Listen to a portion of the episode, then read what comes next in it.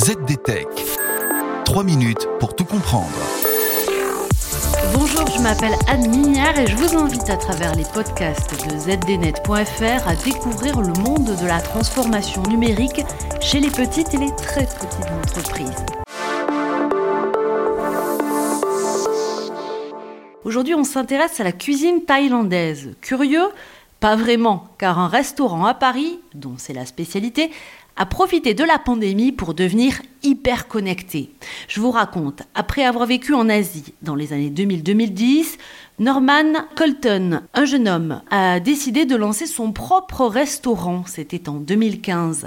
Sa spécialité, la cuisine thaï. Voilà pourquoi il a baptisé l'établissement Street Bangkok, qu'il installe dans le quartier du canal Saint-Martin à Paris. Et le restaurant fait vite ça le comble, tellement que trois ans plus tard, ouvre un, puis deux, puis trois restaurants sur le même modèle, toujours dans la capitale française. Seulement voilà, en 2020, la pandémie est là. Pendant les confinements, pas question d'ouvrir grand les portes de l'établissement et de mettre en danger salariés et clients. La direction opte donc pour des livraisons à domicile via les plateformes, mais aussi pour des bornes de commande à l'entrée des restaurants pour se faire servir directement et en toute sécurité. Une méthode qui révèle de larges avantages, explique Mathieu Monza, le directeur digital de Street Bangkok. Elle évite aux serveurs de faire des erreurs de commande comme de caisse. La pandémie passée, les bornes sont retirées, mais la méthode adoptée. Désormais, chaque commande et chaque paiement se fait via des QR codes installés sur les tables.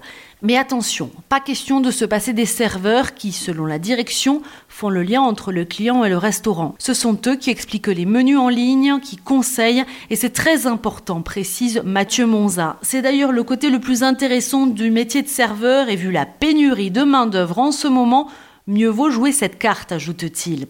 Et si les clients n'ont pas de smartphone, pas de panique, ce sont les serveurs justement qui, grâce à des tablettes à disposition, vont indiquer aux clients la marche à suivre. Bref, tout est pensé, même le recrutement par voie électronique. Si certains serveurs manquent à l'appel, Mathieu Monza, via une appli, peut faire appel à des candidats pour des extras.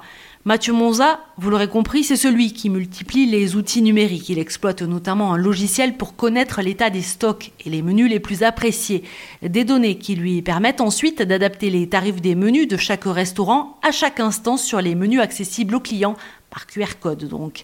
Mathieu fait aussi appel à un certain nombre de startups pour gérer les avis des consommateurs en ligne et adapter la réponse aux critiques, qu'elles soient bonnes ou mauvaises. Une autre licorne est chargée de centraliser toutes les commandes en ligne disponibles sur une poignée de sites de livraison à domicile. Charge à elle aussi de gérer les réclamations, par exemple pour des commandes incomplètes pour savoir d'où cela provient.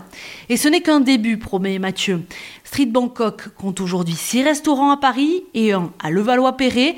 Le groupe composé de 175 salariés a encore l'intention de s'agrandir et il se lance actuellement dans l'ouverture de franchises. Voilà, c'était l'histoire du jour des TPE, PME dans le monde du numérique. Des récits signés zdnet.fr à retrouver sur toutes vos plateformes préférées. ZDTech.